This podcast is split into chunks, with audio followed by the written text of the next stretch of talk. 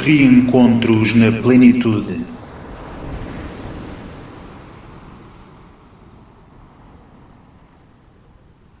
E estamos no ar. Viva! Eu sou a Sofia Morgado e hoje estamos aqui para mais uma reflexão online e estamos aqui, estou eu e a Rita. Olá Rita, boa noite.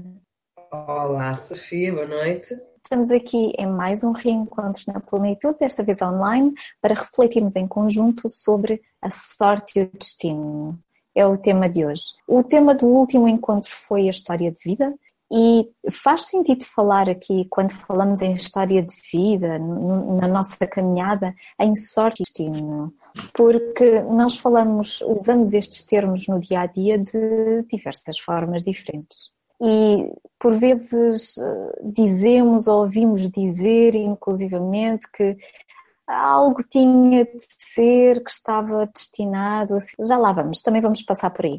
Entretanto, eu gostaria, antes de começar aqui a nossa conversa, deixo-lhe o convite para participar com quaisquer questões, quaisquer considerações, uma chegazinha aqui à nossa conversa, através dos comentários, vou estando atenta no YouTube, os comentários na página do Google Plus ou através aqui da aplicação no Google Plus, perguntas e respostas, tem um botãozinho onde diz Perg e Resp, se não me engano, à partida. Pode participar também através do Twitter, usando a tag Cardinal Questões Plenitude. Sem acento, tudo pegado, Cardinal Questões Plenitude. E vamos estando atentas. Entretanto, para início de seleção, eu gostaria de começar por partilhar uma uma breve história que foi contada por Nuno Markle num dos episódios da rúbrica O Homem que Mordeu o Cão, já em 2015, e recordo-me de um episódio que ele contou da vida dele, em que de manhã, antes de sair de casa, ele as chaves e não as encontrou em lado nenhum. Então ele contava como usou as chaves da mulher para abrir o portão e depois de sair atirou as chaves por cima do portão Portanto, pensou, vou avisar a Ana porque ela depois vai precisar das chaves para sair de casa. Vou ligar, não, vou mandar uma mensagem. Então, enviar-lhe a mensagem várias vezes e várias vezes dá falha no envio da mensagem. E ele lá se lembrou de ligar, uh, ligar para o telemóvel e não conseguia e recebeu a mensagem de que não tinha, tinha que carregar o telemóvel para poder fazer a chamada. E entretanto ele lá se lembrou, ah, é verdade, não... mas pronto, tudo bem, estava para chegar um colega da rádio comercial que morava ali perto e dava-lhe boleia nessa altura para, para os estúdios e pediu-lhe a ele para ligar para a mulher, para avisar que as chaves estavam uh, no sentido do portão.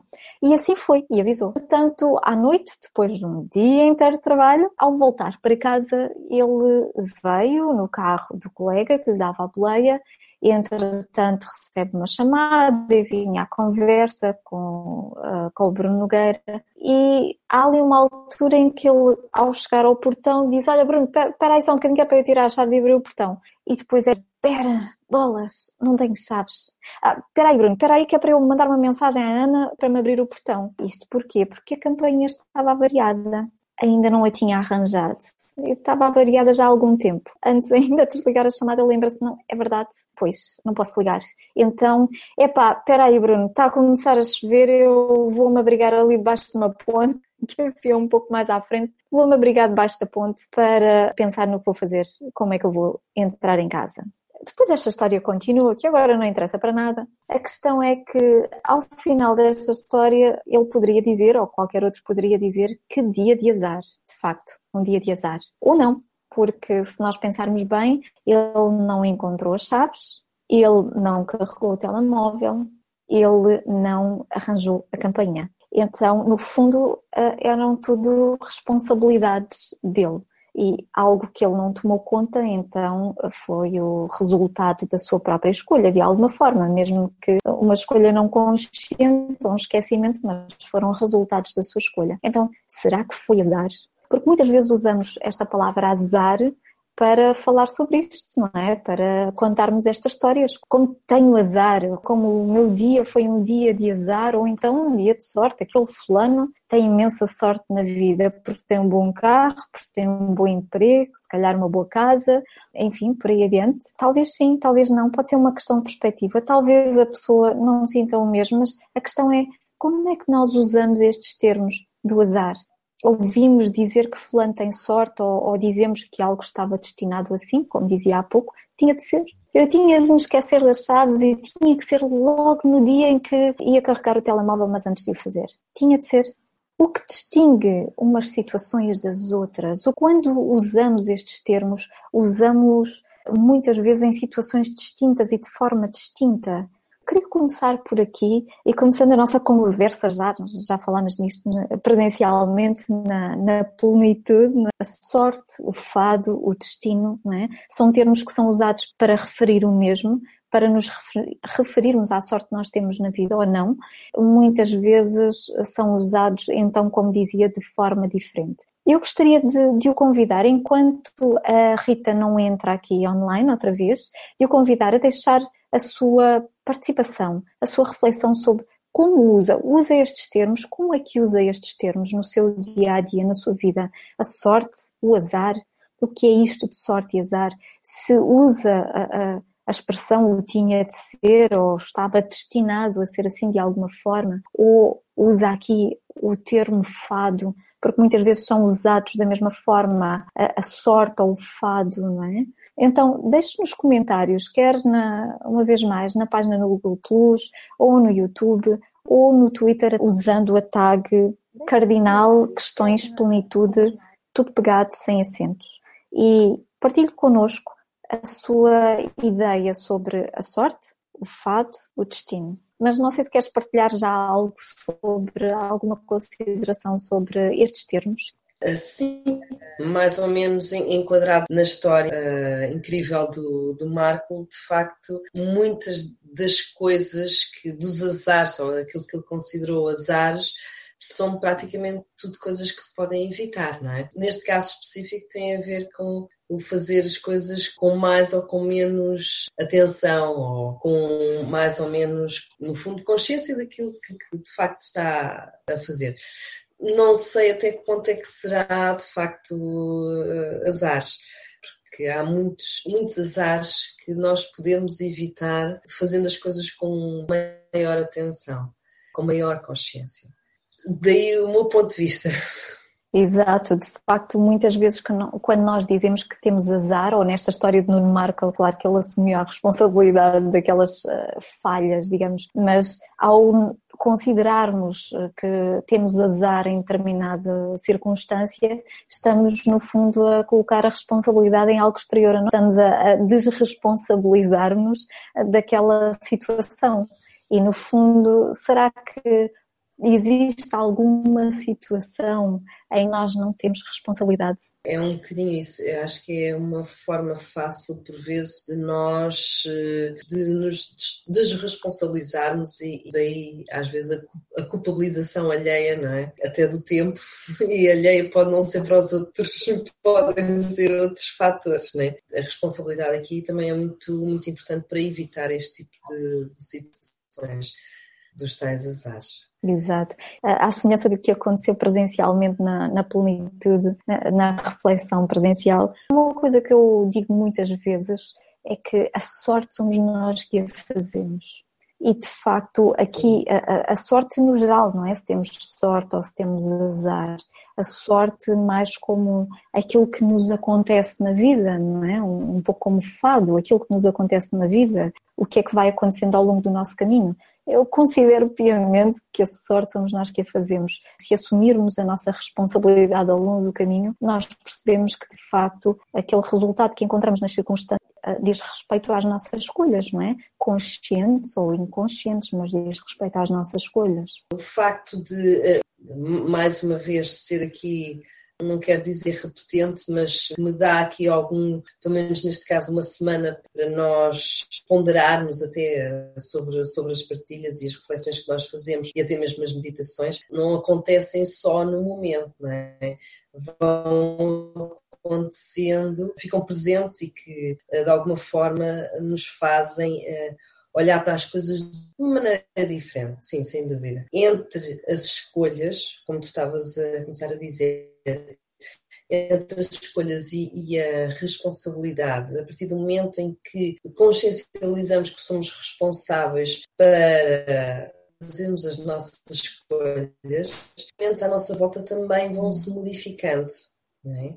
E não quer dizer com isto, se calhar aos olhos, aos olhos de outras pessoas, até podem considerar que continuamos como azar, não é? E nós, tendo uma, se calhar uma maneira de, de, ver as coisas diferente, se calhar não, e eu, eu, na altura, eh, há uma semana dei, dei, também um exemplo que vai um bocadinho ao encontro da história do, do Marco, eh, mas um ponto de vista diferente, com uma serra circular. Ia ficando sem cabeça do dedo e naquela altura havia muitas coisas que de facto ele estava, estavam dependentes dele e, e tinha uma série de coisas a, a decorrerem para além dessa. E até se podia dizer aos olhos do, do ou no mesmo ponto de vista do Marco, epá, que grande azar que o homem teve, quase fim dedo. Assim que o meu pai pôde me ligar e contar-me o acidente que teve, ele de imediato me disse: ah, Pois isto é o que dá quando estamos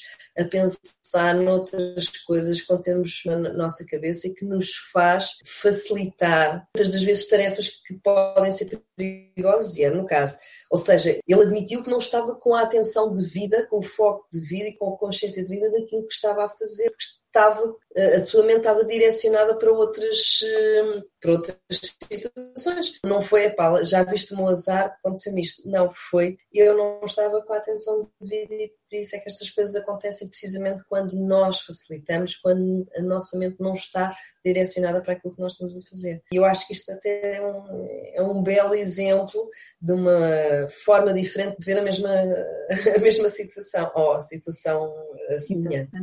É uma questão de perspectiva, é? Uma vez Sim. mais, e de assumir a responsabilidade ou não. Nesta reflexão presencial, surgiu também a questão de algumas outras histórias foram contadas, não é? E a questão de e quando acontece algo que de facto alguém considera que não é da sua responsabilidade de todo, algo inesperado, alguém que veio ter connosco e disse, fez algo inusitado e que não estávamos à espera. E podemos aqui considerar que tivemos sorte ou tivemos azar, até porque isto pode, pode ter acarretado em muitos. Uh, muitas em consequências danosas, em, em, prejuízos para nós, não é? Ou deixámos de falar com aquela pessoa, ou ah, sei lá, perdemos o emprego por causa disso, sei lá, algo do género ou podemos até considerar que tivemos muita sorte porque alguém veio ter connosco e veio nos dizer que nos saiu um prémio não sei o quê. Mas de facto, ainda aqui se calhar nós podemos assumir esta responsabilidade. Porque se não jogarmos, eh, não nos sai prémio nenhum, não é? Jogar ou participar em algum passatempo, ou se calhar podemos até nem participar em lado nenhum e um estranho, uh, como é que era aquele anúncio da Impulso? E se um estranho um dia lhe oferecer flores, não é? Isso é impulso. é impulso. Também pode ser porque pusemos lá o impulso, o cheirinho e cheira bem, ou nos arranjamos. Ou... Mas passa sempre por nós, pela nossa, pela nossa postura, Sim. a forma como nós lidamos com alguém. Se calhar, naquele primeiro exemplo, alguém foi ter connosco e, e age, ou fala, ou faz algo que gera prejuízo para nós se calhar aqui também pode ter a ver com a nossa postura de alguma forma. Se calhar algo do passado já levou, já contribuiu de alguma forma no nosso comportamento, não é? Contribuiu de alguma forma para aquele momento, para aquele resultado. É? A questão é que nestas situações uh, que são um bocadinho mais cinzentas, estão ali mais próximas da linha da fronteira, não é? Nós não sabemos na altura, se calhar só mais tarde é que percebemos, ah, agora sim eu percebo porque é que aquilo aconteceu. Eu gostava de aproveitar e trazer já aqui uma outra história, promover mais um bocadinho partilha e depois podemos continuar aqui nestas outras questões. É uma leitura que vou fazer de um livro Antoine Saint-Exupéry, que se chama Terra dos Homens. Um autor de quem gosto muito particularmente e um livro de que gostei muito também. E a parte, o excerto que quero partilhar é aqui no final do livro. Por isso, se quiser ler o livro, eu já vou contar o fim, está bem? Mas pronto, a leitura acaba por ser um bocadinho solta. Digamos que ele conta várias histórias aqui pelo meio, bem ao estilo de Saint-Exupéry, uma delas, só que é a última que ele conta no livro e acaba por resumir algumas outras. Então eu vou fazer esta partida, que ainda é um bocadinho extensa, mas aqui vai. E eis que me recordo, na derradeira página deste livro, desses burocratas envelhecidos que nos serviram de comitiva na madrugada do primeiro correio, quando preparávamos a nossa transformação em homens, porque havíamos tido a sorte, não é que eles não fossem semelhantes a nós, mas ignoravam em absoluto que estavam famintos. Há gente demais que se deixa dormir. Aqui há anos, no decorrer de prolongada viagem de caminho de ferro, habitar essa pátria em marcha, na qual eu me fechara por três dias por três dias prisioneiro desse ruído de calhaus rolados pelo mar. E levantei-me, por volta da uma hora da manhã, de lés a lés. As carruagens camas estavam vazias. Vazias estavam as carruagens de primeira. Mas as carruagens de terceira abrigavam centenas de operários polacos despedidos de França e que regressavam à sua Polónia. E eu percorria os corredores de ponta a ponta, passando por cima de corpos. Parei para observar de pé, à luz das lâmpadazinhas elétricas, distinguia nesse vagão sem compartimentos, estava a uma camarata que transandava à caserna ou esquadra de polícia, toda uma população confusa e agitada pelos movimentos do rápido. Todo um povo mergulhado em pesadelos e que regressava à sua miséria. Grandes cabeças rapadas, bandeira dos assentos. Homens, mulheres, crianças, todos se voltavam de um lado para o outro, como que atacados por todos esses ruídos, todos esses solavancos que os ameaçavam no seu letargo, achado a hospitalidade de um bom sono. E eis que eles me pareciam ter perdido parte da sua condição humana, sacudidos de um extremo ao outro da Europa pelas correntes económicas, arrancados à casinha do norte, ao jardim minúsculo, aos três vasos de gerânio que eu vira outrora nas janelas dos mineiros polacos, Haviam reunido somente os utensílios de cozinha, os cobertores e as cortinas, em embrulhos mal atados e rasgados por hérnias. Mas tudo o que haviam acariciado ou atraído, tudo o que tinham conseguido domesticar em quatro ou cinco anos de permanência em França, o gato, o cão e o gerânio, haviam sido obrigados a sacrificar e não levavam consigo senão as baterias de cozinha. Uma criança mamava numa mãe tão cansada que parecia adormecida. A vida transmitia-se no absurdo e na desordem dessa viagem. Eu considerei o pai, um crânio pesado e nu, como uma pedra, um corpo curvado no sono desconfortável, comprimido no fato de trabalho, feito de altos e baixos. O homem fazia lembrar um montão de argila. Assim, despojos informes carregam à noite os bancos dos mercados. E eu pensei, o problema não reside de maneira alguma nesta miséria, nesta imundície, nem nesta fialdade. Mas este mesmo homem e esta mesma mulher um dia conheceram-se e o homem certamente sorriu à mulher e, por certo, depois do trabalho, trouxe-lhe flores. Tímido e desajeitado, tremia talvez à ideia de se ver repelido. A mulher, porém, por garridice natural, a mulher segura da sua graça, divertia-se porventura a inquietá-lo. E o outro, que hoje não é mais que uma máquina de lar, esperou de uma angústia deliciosa no coração. O mistério está em que eles se tivessem tornado nestes volumes de argila. Em que terrível molde foram metidos e por ele marcados, como por uma máquina de embutir. Um animal envelhecido conserva por que razão este belo barro humano se estragou. E eu prossegui na minha viagem por entre este povo cujo sono era torvo como um prostíbulo Pairava no ar um vago ruído feito de roncos roucos, de gemidos débeis, do raspar dos sapatorros dos que, maçados de um lado, experimentavam o outro. E sempre em surdina, esse interminável acompanhamento de seixos revolvidos pelo mar. Sentei-me diante de um casal. Entre o homem e a mulher, o filho. bem ou mal, aninhara-se e dormia. Mas a dormir voltou-se e o seu rosto surgiu uma luz da lâmpadazinha. Ah, que rosto adorável! Nascera daquele casal uma espécie de fruto dourado. No meio dessa grosseira manada nascera esse prodígio de encanto e de graça. Debrucei-me sobre essa fronte lisa, sobre esse doce trejeito dos lábios e disse de mim para mim, eis um rosto de músico, eis Mozart criança, promessa de vida. Os príncipezinhos das histórias em nada se diferenciavam dele, protegido, resguardado, instruído que não poderia ele vir a ser.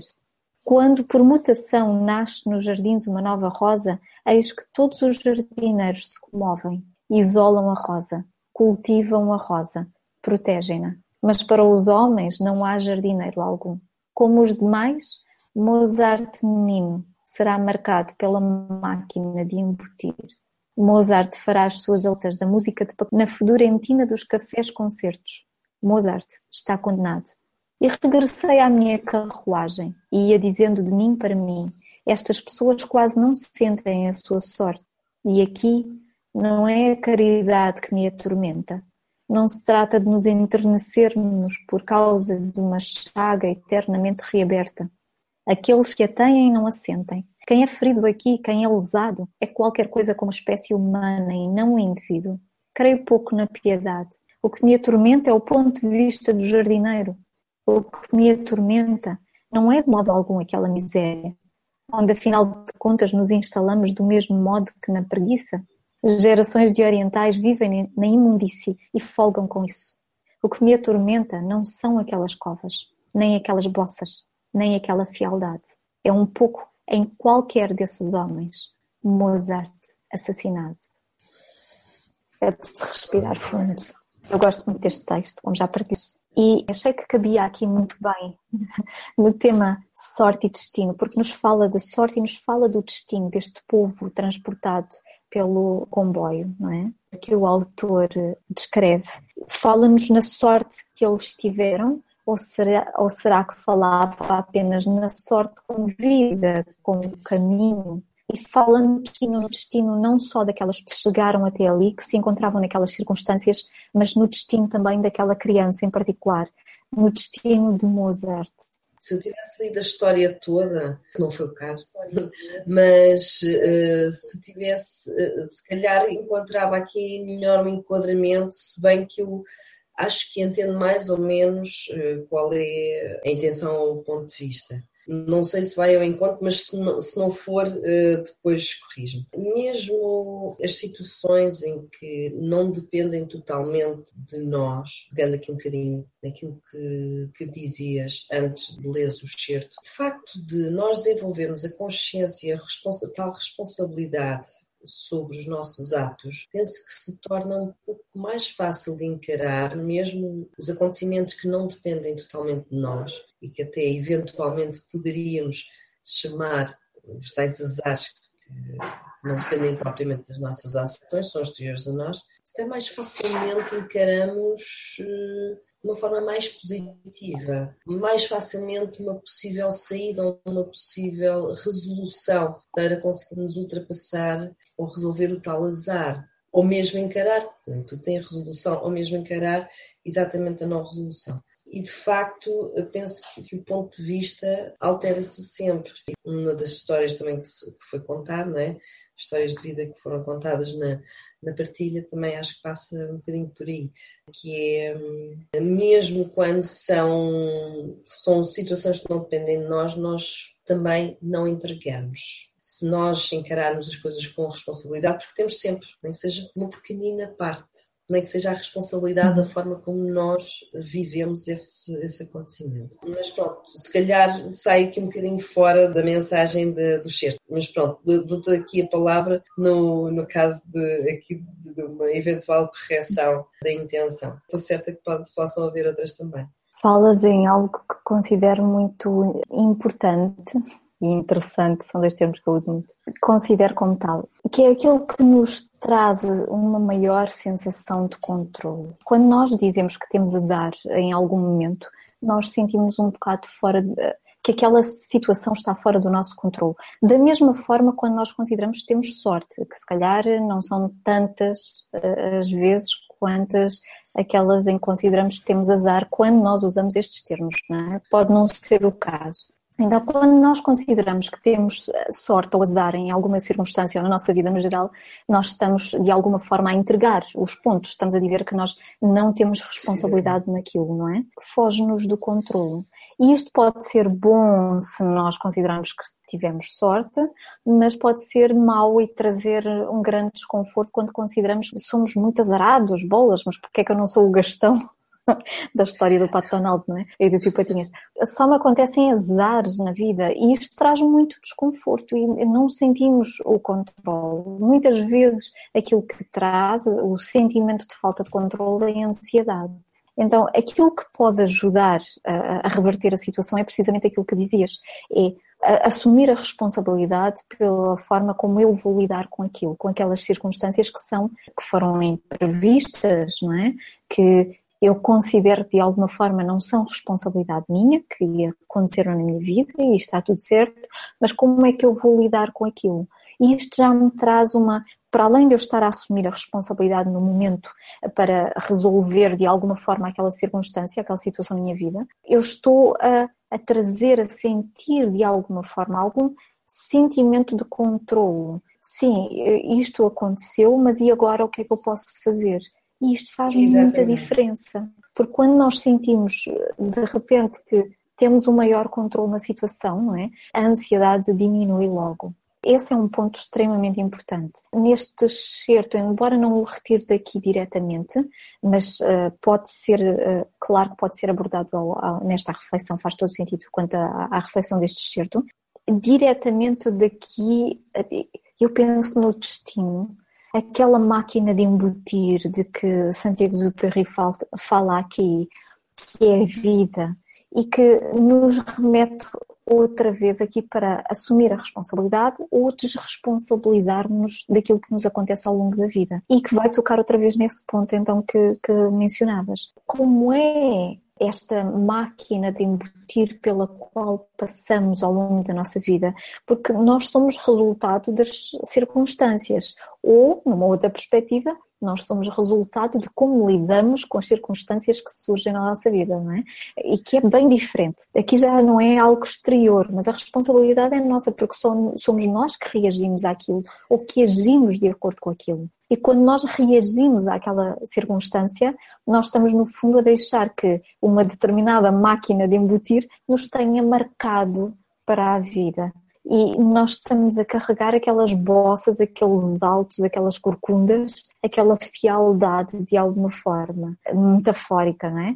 Ou nós podemos assumir a nossa responsabilidade e, em vez de reagir, agir, agir de acordo com aquilo que nos faz mais sentido agir de acordo com uh, as nossas necessidades no momento, as circunstâncias que estão presentes, em que nos encontramos e os nossos objetivos, aquilo que pretendemos seguir em frente ou encontrar em frente na nossa vida. E isso é responsabilidade nossa. Então nós podemos escolher agir de acordo com isso. E aqui já vai ser completamente diferente, não só o que nós sentimos, mas depois o resultado, o continuar do caminho.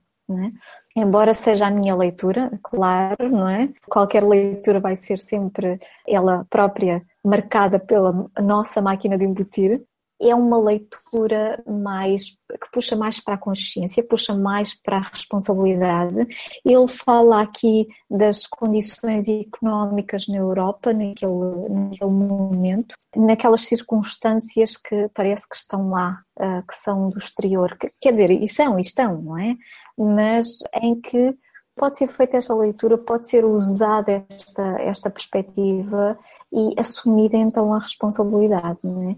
Então é aqui que me traz diretamente este, este cheiro, esta partilha, é ao destino que nós aceitamos e que nós acreditamos não conseguir mudar e daí em frente instalamos-nos tal como na preguiça, como ele eh, refere aqui em determinado momento, ou nós agimos, e aqui é reagir num sentido diferente.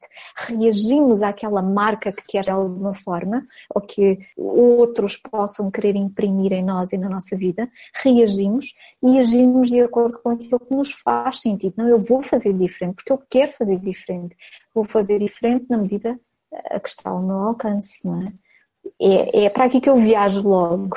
Vou só acrescentar aí uma, uma coisa que eu acho interessante que vem então ao encontro. Ainda ontem ao Serão ouvimos uma, uma entrevista com o Joaquim de Almeida, muito interessante, que ele dizia, porque isto, isto também de alguma forma e é uma coisa que às vezes é difícil nos desligarmos nós vivemos sociedade, uma determinada, não quer dizer que vamos todos encarneirar, não é? Uh, tal expressão que eu acho imensa piada, mas nós, uma, sim, uma, uma, uma filosofia de, de, vida também muito própria, a opinião dele sobre o estado do nosso país. E o que ele dizia era eh, uma expressão muito própria dos, dos portugueses é sobre a austeridade e esta situação que, que, que nós nos encontramos, eh, é o país que temos. E ele, muito revoltado, responde sempre: Não, mas isto não é o país que temos, é o país que nós deixamos ter. Uh, ou seja, uh, uh, de alguma forma, o facto de nós estarmos a dizer que é o país que temos, estamos, de alguma forma, a sacudir a responsabilidade que no fundo também acabamos por ter, acabamos por caminhar todos na mesma direção, como estar a falar sobre o Estado e o Estado sermos todos nós, não é? Isso é muito próprio. E então muitas das vezes contrariamos de alguma forma e de forma sistemática, não é? Eh, e aqui também, inevitavelmente, vamos, se calhar, um bocadinho contra a maré, porque isto é, é uma expressão muito própria e, de facto, acho que é necessário contrariarmos um bocadinho essa forma de, de, de pensar, porque algum desrespeito para connosco próprios, o facto de nós estarmos, como se costuma dizer, a sacudir a água do capote. E acho uhum. que este exemplo vem, vem imenso ao encontro daquilo que, se calhar até do, do certo que tu contaste, que, que achei imensa piada, e foram palavras que de facto ficaram lá foram ficando. E, e, agora, quando leste o excerto novamente, fez a ligação, porque de facto acho que hum, há uma desresponsabilização muito grande e há uma tendência para nós, se calhar, se vivêssemos noutro país. Com outra filosofia seria mais fácil nós chegarmos lá esta consciência, não é? Mas aqui dá um bocadinho mais de trabalho, é? Sim, eu diria é o país que nós somos, não é? fazendo aqui a ponte para o tema que é a base deste processo dos reencontros na, na plenitude que tem, temos percorrido aqui, será que é este o país que nós queremos ser? Será que é esta a identidade que nós queremos e vamos continuar eh, a seguir em frente, seguir viagem com esta, com as marcas desta máquina de embutir ou vamos assumir a nossa responsabilidade, como referias, e vamos agir, vamos agir de acordo com aquilo que preferimos ser neste país ou enquanto país também. Mas isso, ou digamos que antes do que isso, porque nós somos indivíduos. Eu lembro-me de uma participação de Markle no, no filme Paparazzi, e, ele queria, o personagem que ele interpretava no filme, queria tornar independente o prédio onde ele morava. Então queria torná-lo uma república, algo assim, não me recordo. Ou um Estado independente ou uma república. E queria pedir a independência de Portugal. E de facto eh, nós somos o nosso próprio país também. Nós uh, temos o nosso próprio país no nosso condomínio ou na nossa vizinhança, no bairro, temos na, na, cidade onde vivemos, temos o nosso país e o mundo em que nos encontramos. Claro. E nós participamos de tudo isso a nível micro ou macroscópico, mas passar por nós, pelo nosso ser, o indivíduo que nós somos, para depois chegar aí, porque inevitavelmente a forma como nós eh, vemos as situações, a forma como nós encaramos a nossa, aceitamos a nossa responsabilidade e assumimos-la, exercemos-la no dia a dia, vai inevitavelmente refletir-se também enquanto povo, é? enquanto país, enquanto nação, enquanto habitantes do mundo, no relacionamento com os outros vai refletir-se em cada plano. Então é importante começar este processo na nossa identidade, no nosso ser, no nosso estado de ser, de ser e escolher, decidir, ver o que faz sentido para nós, ah, seguir ou não. E seguir não é só a nível de objetivos para o caminho, eu quero realizar isto, mas ser, enquanto sim, sim. ser escrever ser faz mais sentido, porque não é ser humano, é um ser, é um ser e fazer estar.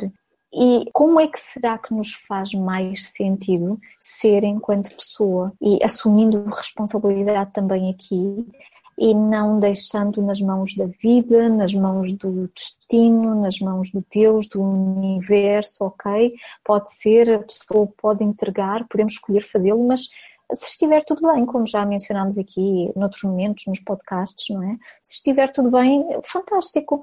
Agora, se trouxer desconforto, se nos queixamos e se dizemos que temos azar na vida, se sentimos que não temos controlo e, e, que sofremos com isso na vida, então se calhar convém assumir a nossa responsabilidade e fazer alguma coisa, porque entregar não está obviamente a resultar. Ter consciência e assumir a nossa responsabilidade eu acho que também faz parte do nosso crescimento. Crescimento, maturidade, apesar de alguma forma não ser propriamente incutido, mas eu acho que é um princípio básico para conseguirmos a nossa formação como pessoa.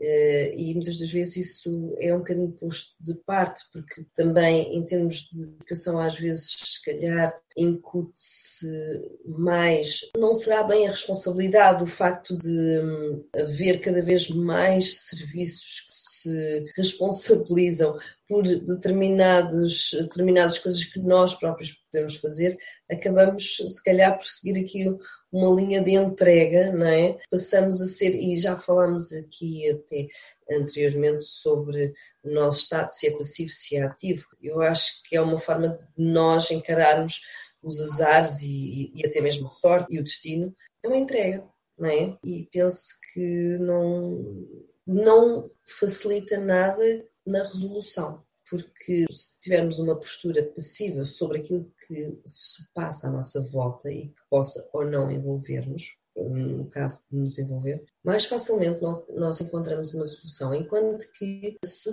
formos eh, seres passivos, quando as coisas acontecem, claro que é muito mais fácil. para acontecer. É o piso que temos, é o que temos, não é? Torna as pessoas eh, passivas e penso que dará muito mais, como tu disseste, muito mais ansiedade. É? Uhum. Pode resultar dessa forma, não é? Sim, sim. Estamos aqui a chegar ao nosso tempo. Passámos aqui por eh, pontos que são muito importantes. Sim. Proponho terminarmos aqui a nossa reflexão de hoje. Esta, as reflexões vão acontecendo uh, ao longo do tempo Continuaremos, entretanto, com os temas específicos de, dos encontros e continuaremos com os podcasts.